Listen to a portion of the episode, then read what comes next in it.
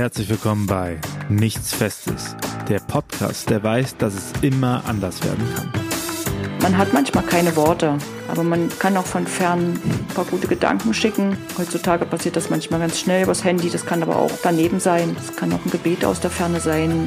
Scheint ja auch, auch wie die Rituale so eine menschliche Fähigkeit zu sein, sich gerade in Situationen, die schmerzhaft sind, miteinander zu verbinden. Hallo und herzlich willkommen zu Nichts Festes, eurem Podcast, der weiß, dass es immer anders kommt. Wir sind in der dritten Staffel bei dem Thema oder der Fragestellung, warum passieren Dinge? Und da freue ich mich heute sehr für die zweite Folge gemeinsam mit Sibylle Schicketanz zu sprechen vom Verein Schmetterlingskinder Leipzig. Frau Schicketanz, vielleicht können Sie kurz sagen, was steckt denn da dahinter oder worum geht es denn da bei den Schmetterlingskindern Leipzig? Ja, wir sind ein Arbeitskreis, der vor ungefähr 20 Jahren ins Leben gerufen wurde und der sich darum kümmert und die Bedingungen geschaffen hat, dass früh verstorbene Kinder bestattet werden. Früh verstorben heißt, die während der Schwangerschaft in den ersten Wochen, Monaten tot geboren werden, versterben, ähm, und die ein Geburtsgewicht unter 500 Gramm haben. Und das ist vor 20 Jahren entstanden. Dankeschön. Jetzt ähm, habt ihr schon äh, die Frau Schicketanz gehört. Ich habe mich vergessen vorzustellen, Schwester Elisabeth, die hier diese Folgen von dem Podcast hostet. Und ich kenne Sibylle Schicketanz und auch den Verein von Bestattungsfeiern ähm, in Leipzig, bei denen ich ähm, mich liturgisch beteiligten durfte und das mehrfach sehr, sehr eindrücklich fand. Ähm, vielleicht, um das so ein bisschen zu beschreiben, ähm, das ist auf einem Friedhof, ein besonderer Ort auf einem Friedhof, wo diese Schmetterlingskinder bestattet werden. Und die Familien sind dann eingeladen, die Eltern, dahin zu kommen und ähm, in einer sehr bunten Zusammensetzung aus Menschen gemeinsam diesen Kindern zu gedenken. Ja, Frau Schicketanz, vielleicht, weil der Ort, glaube ich, auch für Sie bedeutsam ist, vielleicht können Sie auch den Ort noch ein bisschen beschreiben, so dass wir auch die Zuhörer dort mit hinnehmen können, weil ich glaube, ja. dass so unsere Verbindung auch ist mit dem Thema, unsere gemeinsame. Auch wenn ich es Pfarrern erzähle oder Pastorinnen oder eben so wie Sie, was machen wir da, was ist dort? Also es ist ein großer Gemeinschaftsplatz, ungefähr 40 mal 40 Meter muss man sich vorstellen. Und wir bestatten dort seit über 18 Jahren, anfangs zwei, inzwischen drei Bestattungen pro Jahr. Und ähm, es ist also jedes Mal eine Grabplatte pro Bestattung da. Wir haben lange Zeit zwei Kindersärge pro Bestattung dort begraben, betrauert. Inzwischen sind wir auf die Urne übergegangen und es kommen pro Bestattung an die 80 bis 100 Betroffene. Also die das auch sehr dankbar annehmen und ich fand das sehr von einer Freundin so beschrieben, die auch dabei ist. Das ist immer eine Wucht von Trauer, die da einem entgegenkommt. Von Eltern, die sind manchmal Anfang 20, die sind manchmal weit über 40, wo man sich fragt, wer sind die Großeltern? Manche kommen zu zweit, manche bringen Geschwisterkinder mit andere mit einer Freundin, mit einer Mutter oder betroffenen Großeltern an der Hand. Manche mit kleinen Blümchen, manche mit großen Gestecken. Auch verschiedene ähm, Kulturkreise, äh, Länderherkünfte, das hat sehr zugenommen. Ähm, ich sage auch von ganz einfach gestrickt, ähm, ohne Wertung. Wir hatten also schon einen Strafgefangenen dabei, der als Vater, betroffener Vater kommen durfte, über der große Anzug und alle drei Mädels das gleiche Kleid in ich sag jetzt in Schickimicki geschmissen und Schale und Hackenschuh, bloß mal so für die Vorstellung. Mhm, eine Wucht von Trauer, ähm, das kann ich bestätigen. Ich äh, muss sagen, als ich das erste Mal von Ihnen eingeladen wurde, mich da zu beteiligen, hat mich das sehr gefreut und gleichzeitig ist es mir nicht leicht gefallen, da was zu formulieren, was Worte dazu legt, ähm, ohne äh, Worte über die Erfahrung der Person drüber zu legen oder es zu leicht zu machen. Und gleichzeitig, wenn Sie sagen, eine Wucht von Trauer, hatte ich immer das Gefühl, vielleicht auch, weiß ich nicht, wenn es in meinem inneren Bild, vielleicht auch, weil ich das Glück hatte, dass meistens sehr schönes Wetter war an dem Ort und dass ich das als etwas sehr, sehr Friedliches erlebt habe, dass diese Wucht von Trauer dort tatsächlich einen Platz gefunden hat und dass tatsächlich etwas passiert ist mit den Menschen. Und das bringt mich so ein bisschen zu der Frage, wir haben ja in diesen Podcast-Folgen die Leitfrage, warum passieren Dinge?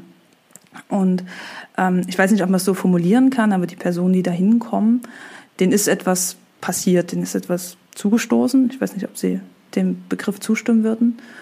Und ja. bei der Bestattungsfeier wird auf eine menschliche Eigenschaft oder menschliche Fähigkeit, würde ich sogar sagen, zurückgegriffen, dass wir uns Ritualen bedienen können. Genau, das ist so meine Erfahrung aus den Bestattungsfeiern. Es würde mich einfach interessieren, wie Sie das wahrnehmen. Also ob Sie zustimmen würden, dass diesen Personen etwas zugestoßen ist oder ob es eine bessere Formulierung dafür gibt und wie Sie wahrnehmen, ja, wie, wie kann diese Erfahrung, die diese Menschen gemacht haben, junge, alte, reiche, arme, was passiert mit dieser Erfahrung in den Bestattungsfeiern jetzt vielleicht ganz spezifisch? Also zum einen ist der Weg der Eltern dorthin zur Bestattung sehr unterschiedlich. Also manche haben vielleicht lange sich ein Baby gewünscht und gehofft oder haben schon zwei, ich nenne das jetzt mal Fehlversuche, das klingt zu klinisch, aber oder kommen zum wiederholten Male. Andere sind vielleicht überraschend schwanger geworden und mussten sich erstmal mit der Schwangerschaft anfreunden.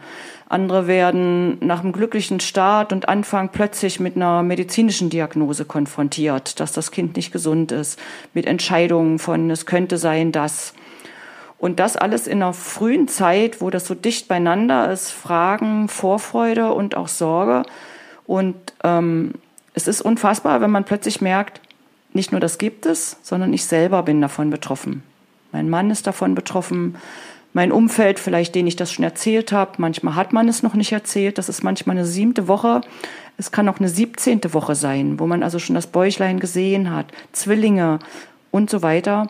Man hat vielleicht schon den Kindern, den Geschwisterkindern erzählt. Also insofern kommt man von sehr verschiedenen Punkten. Und wir schreiben immer, Sie können Ihr Kind selber bestatten. Das ist so ein erstes Angebot. Und die Eltern, die kommen, nehmen es dankbar an, dass wir uns um das Ritual Gedanken gemacht haben, äh, um das Besinnungswort, die ähm, Seelsorger, dass es Musik gibt, dass es diesen Platz gibt. Und die Eltern sehen, boah, es gibt eine Vielzahl an Eltern, die betroffen sind boah, das ist ein Grabplatz, das ist schon seit vielen Jahren und das ist ein sehr lebendiger Grabplatz, also von Windmühlen, die sich drehen, Schmetterlingen, Pflanzen. Kann ich absolut Irgendwer, bestätigen. Also es sind wirklich so die Bilder, schafft die Weihnachtszweige hin, Adventszweige, also jede Jahreszeit. Also es wird manchmal auch sehr ausufernd gestaltet ähm, und es sind Gemeinschaftsgräber, sagen wir immer, für die Bestattung eine Platte und der Platz ist begrenzt. Aber das ist, berührt mich immer wieder neu.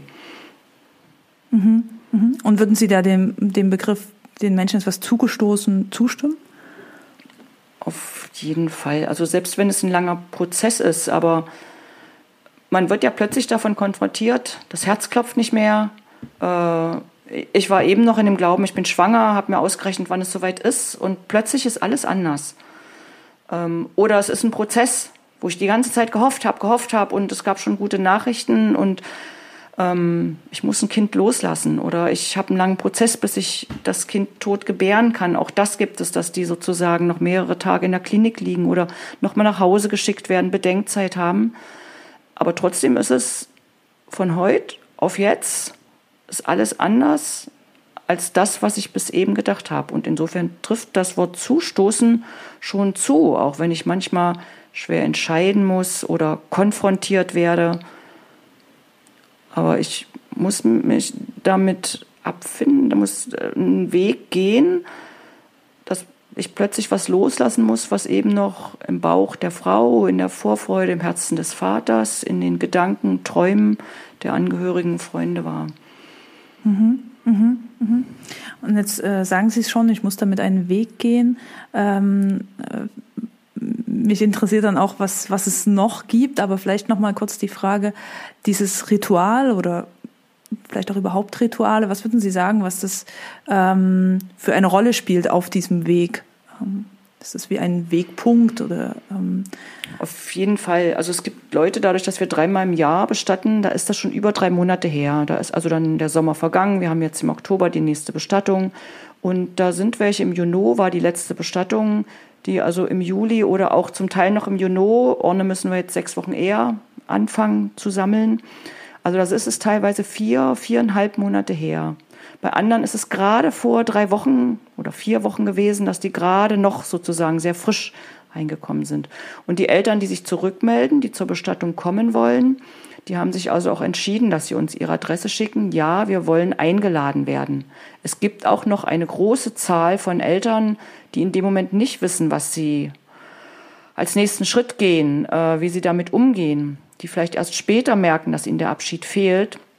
Wir können nur die Eltern einladen, die sich rückmelden, aber wir bestatten im Sinne der Kinder alle Kinder und alles, was wir haben von den Kindern, dass diese Kinder einen Platz haben an diesem besonderen Ort, dem Ruhegarten in Leipzig-Lindenau. Mhm, mhm. Also kann man auch sagen, dass sozusagen diese hm, Menschen, die dann da versammelt sind, auch alle Kinder mittragen, ein Stück weit, die in dieser frühen Zeit verstorben sind. Ja, und sie erleben eine Bestattungsfeier gemeinsam. Also es ist ja anders, wenn ich eine Großmutter bestatte und bin in der Verwandtschaft da. Da werden verschiedenste Kinder, verschiedenste Familiengeschichten kommen da zusammen.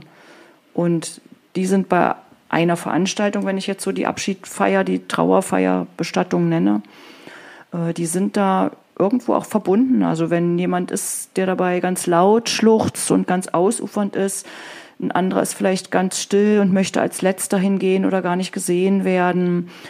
Äh, also so diese Verschiedenartigkeit trifft da auch aufeinander. Mhm. Mhm. Mhm. Jetzt ist es ja so, dass bei Ihnen im Verein und ich weiß auch Sie persönlich selber auch Betroffene sind. Ähm, vielleicht ein bisschen weiter gefasst oder wenn Sie mögen, etwas von sich zu erzählen, wie dieser Weg, den Sie schon angedeutet haben und wo die Personen, die zu den Bestattungsfeiern kommen, eher am Anfang stehen, wie dieser Weg für Sie aussah oder was vielleicht auch so Wegmarken waren oder hilfreiche Dinge, ähm, um das, was Ihnen ich verwende nochmal das Wort zugestoßen ist, ähm, einzuordnen oder ja, zu verarbeiten, wenn das überhaupt geht. Hm. Gut, dann erzähle ich jetzt mal kurz von mir, weil ich muss weit zurückgreifen. Ähm, vor 22 Jahren ist unser viertes Kind geboren. Und ähm, ich habe drei große Töchter, die waren damals acht, zehn und zwölf. Und wir erwarteten noch einen Nachzügler. Und er ist nicht in den ersten Wochen unter 500 Gramm verstorben. Also ich habe mich irgendwo dann reingelebt, dass da noch ein Nachzügler bei uns wächst. Und er ist acht Monate alt geworden. Also es war dann eine Schwangerschaft, äh, die komplikationslos war. Mit der Frage, es könnten Komplikationen sein, wollen wir noch verschiedene Untersuchungen machen. Da haben wir dann bewusst entschieden, wenn nichts darauf hindeutet, nein. Und dann war es eine Geburt, drei Wochen zu früh, also nichts Ungewöhnliches und ein Geburtsgewicht zwei Kilo. Und Benjamin ist ähm, geboren und kam sofort auf die Intensivstation und ist nach zehn Tagen verstorben. Also ein Stück ein anderer Fall und wir haben einen eigenen Grabplatz, ähm, da ist er bestattet. Aber da ist mir etwas zugestoßen, womit wir nicht gerechnet haben. Mein Mann hat es bei der Geburt, so wie die Ärzte und Schwestern reagiert haben, nach der Erfahrung von drei komplikationslosen Geburten, sofort gespürt. Ich brauchte noch eine Weile, bis ich ihn dann so gesehen habe im Brutkasten und das erlebt habe. Der ist, der atmet nicht, den nehme ich ja nirgendwo mit, der ist an Brust anlegen, keine Frage. Ähm, keine Ahnung, ob wir den durchkriegen. Hab gehofft, wir haben dann die Diagnose Trisomie 13 bekommen und damit war klar, dass es einem Ende und einem Abschied entgegengeht. Wir wussten nicht wann. Ich mache den Sprung nach jetzt. Er ist ein Teil von unserer Lebensgeschichte. Er gehört zu unserer Familie dazu. Jedes Jahr am 4. bis 14. Dezember spielt er irgendwo eine Rolle. Wir sitzen mal beieinander. Meine Töchter haben inzwischen, zwei von ihnen haben inzwischen selber Kinder. Und da klingt das nach wie vor mit. Ich gehe mal auf die Frage ein von Ihnen, ähm, ob es Rituale gibt, die uns damals gut taten, Zeit nehmen, zulassen und Wege gehen, die uns gut tun, jeder auf seine Art. Bei mir war es tatsächlich das Reden, bei meinem Mann Musik, er spielt Klavier, später das Holzkreuz gestalten. Aber das waren Punkte, die uns gut taten. Oder dann eben zu diesem Grabplatz gehen. Und das sind Erfahrungen, die ich dann noch bei den Schmetterlingskindern eingebracht habe. Also es gab sowas in Sachsen noch nicht vor 20 Jahren. Wir waren die Ersten, die zwei maßgebliche ähm, Initiatorinnen haben das in Weimar, Berlin erlebt, dass es das an einer Klinik und in einer größeren Stadt gab. Und dann haben wir uns überlegt, was brauchen wir? Was machen wir? Wir sind also unter dem Dach des Vereines vom Hospiz. Wir sind also ein Arbeitskreis. Wie viele Eltern werden das eigentlich? Wie wird das? Äh, was soll da geschehen? Es gibt ja auch kein, gab damals kein liturgisches Handbuch dafür, dass man jetzt Pfarrer fragen könnte, eine Gemeinschaftsbestattung. Und so war es zum Beispiel mein Part, als es darum ging, was soll denn bei der Bestattung sein? Was bieten wir den Eltern an? Welche Worte sich wiederholen? Also den Ablauf in der Arbeitsgruppe war ich. Andere haben den juristischen, finanziellen Weg bedacht, ähm, andere den öffentlichkeitswirksamen und so weiter. Und ich habe mit vier weiteren Mitstreitern also überlegt, ähm, was soll da passieren, was kann Eltern gut tun. Soweit vielleicht erstmal. Unsere Fragestellung ist ja so, oder wir haben das ja äh, so formuliert, warum, warum passieren Dinge. Jetzt habe ich ähm, schon von verschiedenen Seiten mal gehört, warum ist wirklich so lebensgeschichtlich betrachtet nicht immer die beste Frage. Ähm, haben Sie eine bessere? Ähm, das haben uns tatsächlich ganz nahe Freunde, die uns auch da nahe standen, also ähm, aus der Jugendzeit, die damals bei uns auch da waren. Die wenigen, die wir zu der Beerstattung mit eingeladen haben, haben uns das drei Monate später wieder gefragt. Habt ihr euch eigentlich mal gefragt, warum? Warum wir? Und da merkte ich, komischerweise war mir die Frage nicht gekommen. Ich kann nicht sagen, warum, sondern mir kam nur die Frage, warum leben wir in den Glauben das nicht? Ich hatte vorher, also bevor der, die Schwangerschaft von unserem Nachzügler so war, immer gedacht, es geht uns so gut, wir sind ziemlich gesund, äh, keine großen Stürze mit den Kindern, klar haben die auch Platzwunden und so weiter, aber wir wissen um so viel, Freunde, die nicht mehr zusammen sind, äh, Sorgen um Kinder. Warum wir eigentlich nicht? Warum meinen wir? Also warum leben wir in dem Glauben, dass uns nichts passieren wird? Ja, ja. Hm. Und insofern habe ich seltsamerweise von Anfang an das Kind lieb gehabt und eine Akzeptanz auch mit dieser Erkrankung dann gefunden. Das ist jetzt so. Der braucht alle Hilfe. Der liegt da im Brutkasten. Es sieht alles schrecklich aus. Es gibt noch viel schlimmere Kinder hier ringsrum, die noch viel kleiner aussehen. Benjamin hatte da in meinem Glauben noch eine Chance. Wir haben erst am achten Tag die Diagnose dann bekommen.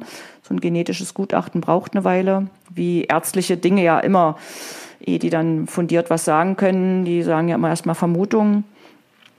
Und ähm, es ist fürchterlich, aber in dem Moment habe ich tatsächlich von Minute zu Minute, von Stunde zu Stunde entschieden, gehandelt ich bleibe hier in der Klinik, wenn das Kind hier bleibt. Mir ging's gut. Ich hätte also auch nach Hause kommen können und ihn dann nur so punktuell besuchen. Am achten Tag habe ich gesagt, ich muss jetzt nach Hause. Ich will bei den anderen drei sein. Ich bin jeden Vormittag alleine da. Abends kommen wir beide oder einer von uns. Aber das waren alles Entscheidungen Schritt für Schritt. Auch als er dann an dem Morgen der Anruf kam, er ist verstorben. Wir hatten ausgemacht, dass wir nachts schlafen und früh ab sechs wieder uns melden. Ähm, war auch, jetzt wollte jeder allein sein. Wann wollen wir es den Kindern sagen?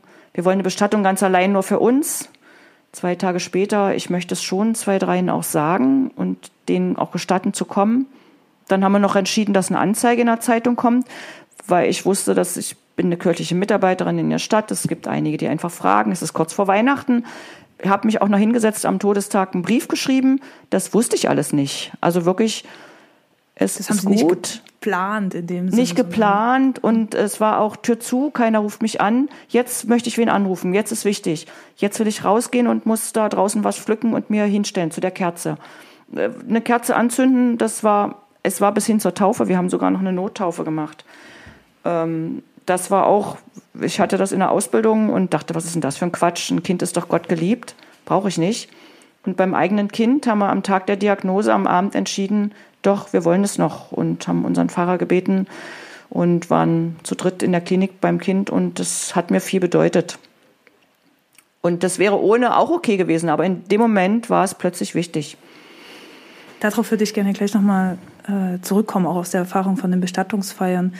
Nur nochmal kurz, um das äh, ähm, äh, gut zu verstehen. Das, das klingt für mich so, dass Sie einfach in dem Moment sehr im Moment gelebt haben und einfach damit beschäftigt waren und damit auch ähm, ja, äh, ausgelastet waren, zu schauen, was ist jetzt gerade dran und wer was brauche ich selber, was brauchen andere gerade, was braucht dieses Kind vor allem gerade ähm, von mir. Und dass die Frage des Warums, die ja irgendwie so eine Metaebene einnimmt, eher von außen an sie herangetragen wurde oder eher Leute sozusagen von außen, die nicht selber in der Situation sind, stellen. Würden Sie das so, so beschreiben oder? Das kann ich tatsächlich bestätigen. Also ich sage, ich, das war so eine besondere Zeit. Ich war so sehr beim Schritt für Schritt und nicht im Kopf und Denken, sondern immer wieder, jetzt will ich keinen hören. Jetzt brauche ich mal eine Stimme. Ich hatte eine mitschwangere Schwägerin, die auch einen Nachzügler erwartet hat. Was passt für uns, drüber zu reden? Das war die erste, die dann zu uns in die Wohnung durfte. Ähm, also ich vermisse das manchmal. Ich bin sonst oft schneller im Kopf. Man plant, man macht Ideen, man hat Zettel und da war alles anders von heute auf jetzt. Und so klar empfinde ich mich selten. Also tatsächlich in besonderen Momenten und da ist tatsächlich die Trauerarbeit, äh, merke ich etwas, was mich sehr begleitet. Also ich bin ohne Vati groß geworden, der ist verstorben. Meine Mutti hatte lange Demenz. Ich war da so klar, oder als mein Bruder letztes Jahr verstorben ist, habe ich dann Worte gefunden, die ich zur Beerdigung selber sagen möchte und die wir nicht das Bestattungsunternehmen überlassen möchten. Ähm, dieses Schritt für Schritt gucken, was ist jetzt dran. Und die Klarheit, ähm, die Sie beschreiben, die ja auch so ein, ja, irgendwie was von ihnen selbst ausdrückt letztendlich. Ich meine, manchmal ist man natürlich auch völlig diffus und weiß nicht, was ist jetzt dran und will die Wände einlaufen. Das kam bei mir ein Jahr später, dass ich tatsächlich auch nochmal neben mir stand und mich gefragt habe, was, wie hat mich das verändert? Das ist ein Weg. Und die Schmetterlingskinder kamen dann zwei Jahre dazu, dass sie da später, dass es entstand. Und wie ich den Geburtstag begehe, habe ich nie geplant und habe immer geguckt. Und mal war es ganz klein, nur wir zwei oder wir fünf. Und dann war es tatsächlich mal, dass ich die zwei Freundinnen, die mir aus der Zeit sehr eng verbunden sind, aus der Klinik und vom Arbeitskreis Schmetterlingskinder mit ihrer Familie eingeladen habe und wie einen kleinen Geburtstag gefeiert habe. Vom toten Kind. Also das lässt sich nicht planen und mir ist ganz wichtig, es lässt sich nichts von einem auf jemanden anders übertragen. Ich habe viel gelesen in der Zeit oder springe immer wieder an, auch auf Kinderbücher, die das Thema bearbeiten, weil ich selber mit Kindern arbeite. Hier rede ich über das Thema Tod, aber ähm, es, es, ich bin jetzt in einer anderen Lebensphase, es ist immer wieder anders. Bei den Bestattungen bin ich sehr oft dabei. Jede Bestattung ist anders. Und keiner kann sagen, ich denke, vielleicht hilft dir. Das weiß ich manchmal selber nicht und kann es auch nur selber Stück für Stück rausfinden. Ja, das finde ich äh, super wichtig. Ähm, ja, auch äh, für, für Leute, die uns zuhören, für mich selber auch, sich das immer wieder klar zu machen. Ich, ähm, dass jede Person individuell ist, dass auch jede Zeit, die eine Person durchläuft, individuell ist und dass ich von außen ähm, nur schwer die Lösung präsentieren kann oder ähm, am besten einfach mit auf dem Weg bin, den die andere Person geht. Und manchmal ist es einfach Dasein, nicht mal ein Wort. Also ich hatte eine Freundin, wo ich daneben stand. Das war so meine erste Konfrontation mit dem Thema Tod, die ihren Mann von heute auf jetzt verloren hat. 34, zwei Kinder. Ich war damals zehn Jahre jünger und bin hingegangen und dachte, ich will jetzt hingehen, aber alles ist falsch, was ich sagen würde. Und bin hingegangen, habe sie angeschaut und sie sagte nur, ach, Sibylle, welch Türöffner für mich. Und dann haben wir uns umarmt und haben nicht mehr gesagt. Ich hatte ihr vorher einen Brief geschrieben, wo ich dachte, den kannst du zulassen, zerknüllen. Ähm, und das, man hat manchmal keine Worte, aber man kann auch von fern ein paar gute Gedanken schicken. Heutzutage passiert das manchmal ganz schnell übers Handy, das kann aber auch daneben sein. Es kann auch ein Gebet aus der Ferne sein, hm, irgendwo verbunden sein, eine Kerze zur gleichen Zeit anzünden. Das kann so verschieden sein. Das ist und ein anderer braucht eine Einladung zum Fußballspiel, sage ich jetzt mal, oder ähm, hat eine andere Zeit oder muss eine Wut rauslassen. Ähm, ein anderer pflückt hunderte Gänseblümchen und will die zur Bestattung verstreuen über diesen Grabplatz. Das sind immer wieder anders anrührende Momente, aber die Gefühle so lassen, wie sie sind, glaube ich, das ist was Wichtiges. Mhm. Mhm. Finde ich äh, ganz, ganz wichtig, das sozusagen und auch glaube ich, würde ich auch gerne einfach so, so stehen lassen. Vielleicht nochmal zu dem, was Sie erzählt haben von der Nottaufe, was, was ja auch auf diesem Weg, den Sie da gegangen sind, auch in den ersten Tagen, einer von diesen Schritten waren, die so gekommen sind. Sie haben gesagt, ja, er ist ja sowieso von ein von, von Gott geliebtes Kind. Und tatsächlich hat mich das bei den ähm, Bestattungsfeiern schon auch beschäftigt. Ähm, man muss vielleicht dazu sagen, dass das eine, christliche Bestattungsfeier ist oder einen christlichen Rahmen gibt, aber die Menschen, die da hinkommen, ähm, konfessionslos sind, evangelisch-katholisch, muslimisch, glaube ich, teilweise auch. Also genau. Buddhistisch, alles. Alles, genau. Ähm, und dass ich das persönlich wichtig fand, eben weil schon auch die Worte fehlen, selbst wenn man dann irgendwas sagt, gemeinsam ein Vaterunser zu beten, also wie Sie auch gerade sagen, ja, ein, ein, ein Gebet zu sprechen für. Ähm, und ähm, das würde mich noch interessieren, was entweder bei den Bestattungsfeiern oder auch für Sie persönlich da die Erfahrung des Glaubens ist, in dem, was Sie selber durchlebt haben, aber vielleicht auch in dem, was dieses Miteinander unterwegs sein ausmacht, was ich zumindest bei den Bestattungsfeiern stark erlebt habe. Also auch für andere mitzubeten, bei denen, was ihnen passiert. Also von mir muss ich sagen, also jeder geht da seinen Weg. Wir sind zum Beispiel sehr musikalisch. Wir haben sieben Lieder zu der Bestattungsfeier von unserem Kind gesungen, weil Adventslied, Vorfreude, Erwartung, ein Weihnachtslied bis hin zu Epiphanias. Also äh, das passte für uns und eine andere Freundin sagt, das ging gar nicht singen. Also ich war froh, dass da andere eins gesungen haben. Und auch bei der Bestattung ist mir immer ganz wichtig, kann ja davon ausgehen, dass bei uns in der Großstadt Leipzig an die 80 Prozent äh, Atheisten sind, die irgendwo auch mal in Berührung gekommen sind mit Glauben, das sehen. Es kommen die Seelsorger auch in Talar, sage ich immer bitte gerne, oder einen Schal, also ein Stola ummachen, also schon ersichtlich euch zeigen. Ähm, und es ist eine christliche Bestattung, aber die soll mitnehmend sein. Das heißt zum Beispiel, die Einladung zum Vater Unser heißt, das ist für mich ein wichtiges Gebet, was tröstet. Und ich lade Sie ein, wer mag, das mitzusprechen. Genau so habe ich auch das empfunden. einige. Ja. Hm. ja, einige hören das, einige kennen das. Und was mich sehr berührt hat, als wir in der Startergruppe saßen und überlegt haben, was machen wir, haben wir eine Katholikin, zwei evangelische, eine Atheistin, die Schwester aus der Uniklinik tatsächlich überlegt, soll es Vater unser kommen oder nicht? Oder vereinnahmt das zu sehr? Und da sagte die atheistische Schwester, wann, wenn nicht da? Es kennen Leute aus dem Rallye-Unterricht oder haben das schon mal gehört oder es ist stellvertretend oder sie sind froh, dass das jemand für sie übernimmt, wo sie das gar nicht könnten.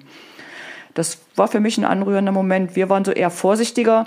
So ist auch ein Wort, auf das wir immer Bezug nehmen, in wenigeren Fällen biblisch. Es ist oftmals auch ein literarisches Wort was zu Thema Abschied und Loslassen und äh, kleines Wesen, Zartheit, die Eltern auch abfängt. Ähm, die Bilder sind da sehr verschieden, so wie es beim einen die Kerze ist, beim anderen der Andachtsraum, beim anderen das Kreuzeszeichen beim Segen, ähm, beim anderen das würdevolle Tragen der Urne von den Bestattungsunternehmen, die das sehr liebevoll gestalten. Ähm, also die Momente, die einen mitnehmen, die einen anrühren ähm, und bei anderen ist es zum Schluss nochmal in den Andachtssaal gehen, ganz alleine. Bei anderen ist es ein Gespräch und Fragen zum Arbeitskreis. Wie geht es weiter? Wir haben also auch ein Ritual, dass sie Sterne beschriften mit einem Abschiedswort, einem Datum oder einem Namen, das hinlegen oder später aufnehmen, wo auch Eltern eingeladen sind. Also es kann sehr verschieden sein, was der Moment ist, wo man das Gefühl hat, da bin ich aufgefangen oder da tröstet mich etwas oder da kann ich sogar etwas tun oder kriege so einen Lichtblick, wieder weiterzugehen an dem Samstagmittag, in den Tag, äh, in das, wie rede ich mit anderen darüber, wie kann ich auch mit Kränkungen, Verletzungen umgehen, wo mich schlechte Worte getroffen haben, die nicht, mir nicht gut taten, mit Nähe und Abstand, eben mit der Trauer weitergehen. Mhm, mhm was nochmal den Weg aufgreift, ähm, ja. äh, auf den die Menschen unterwegs sind und das so eine, ja, vielleicht auch eine Stärkung sein kann, so eine Bestattungsfeier, die sie da organisieren. Und wir sagen, wir können nur diesen Punkt anbieten, dass die Eltern in der Klinik oder in der gynäkologischen Ambulanz, wo sie damit konfrontiert sind, das Angebot kriegen. Es gibt diesen Arbeitskreis, da ist ihr Kind bestattet. Manche kommen zum Beispiel auch später ganz allein, die kommen nicht zu der Bestattung, es passt nicht. Aus welchem Grund auch immer haben eine Heimschwelle oder äh, es passt in dem Moment nicht oder es passt zeitlich, gesundheitlich nicht oder wie auch immer. Oder können nicht so zweit da stehen. Und ähm, die wissen aber um diesen Grabplatz und die gehen ganz individuell hin und legen da was ab. Also auch das ist so ein Punkt, also das haben wir nicht in der Hand. Also es ist ein Weg Und welchen ist das so wichtig, nach einem Jahr wiederzukommen? Oder wenn dann das eigentliche Geburtsdatum wäre. Und da diesen Ort zu wissen. Geburtstage, Todestage zu begehen. Also das sind ja Wege, die immer wieder in einem ablaufen, die man nicht nach einem Jahr abgelegt hat. Selbst mit einer Folgeschwangerschaft. Wir haben also auch schon Leute, die dann schwanger kommen, wiederkommen, mhm. weil sie eben zum Beispiel nach vier Monaten das nicht schaffen, kommen dann zur übernächsten Bestattung und das nächste Kind wächst heran oder wir hatten auch schon welche, die mit dem Wagen kamen, mit einem Nachfolgekind.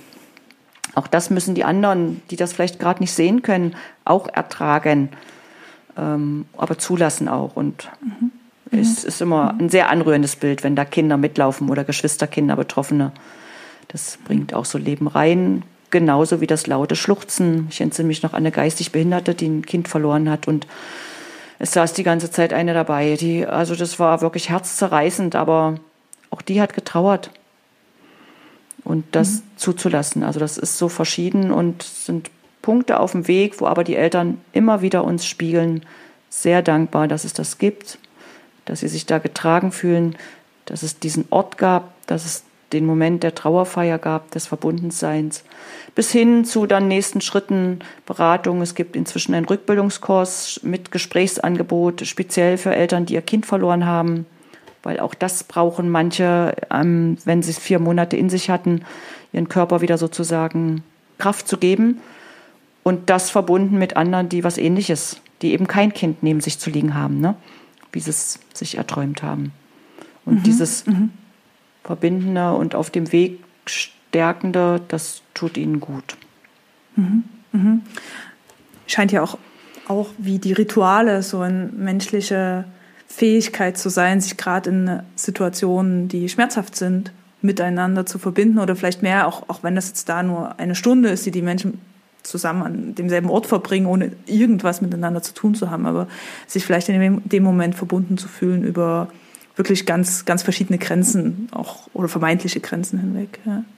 ja. Ähm, mhm. ich finde es jetzt auch schön, was äh, für, für den Schluss, was Sie gesagt haben zu den Geschwisterkindern oder ähm, den ähm, Nachfolgeschwangerschaften, diesen Weg, wenn wir von einem Weg sprechen, der ja natürlich immer ein Weg auch Richtung Zukunft ist.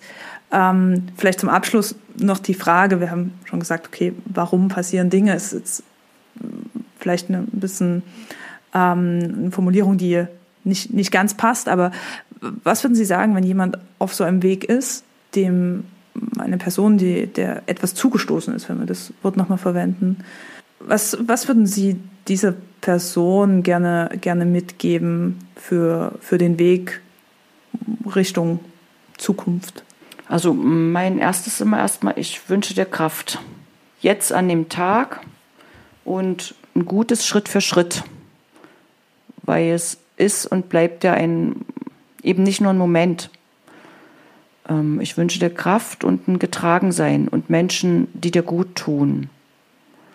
Oder Orte, die dir gut tun. Oder Dinge, die dir weiterhelfen. Menschen, die dich in den Arm nehmen, die dich begleiten. Und da steckt für mich Gott auch mit dahinter. Das ist meine Sichtweise, aber das kann ich von anderen nicht wissen. Andere können ja da auch sehr hadern in dem Moment. Aber Kraft zu wünschen für den nächsten Schritt. So verabschiede ich auch immer die Eltern bei der Bestattung. Ich sage nicht auf Wiedersehen, sondern viel Kraft. Oder bleiben Sie behütet, also was auch immer. Dankeschön. Danke für das Gespräch. Und dann bis zum nächsten Mal. Danke fürs Zuhören und ja, ich wünsche denen, die es hören, dass da mh, hm, auch so ein Stück was äh, trägt. Man weiß ja nicht, wann man mal mit diesem Thema konfrontiert ist. Und insofern, manchmal greift man auf was zurück, was man vor langem mal gehört hat. Alles Gute. Einen schönen, schönen Tag noch.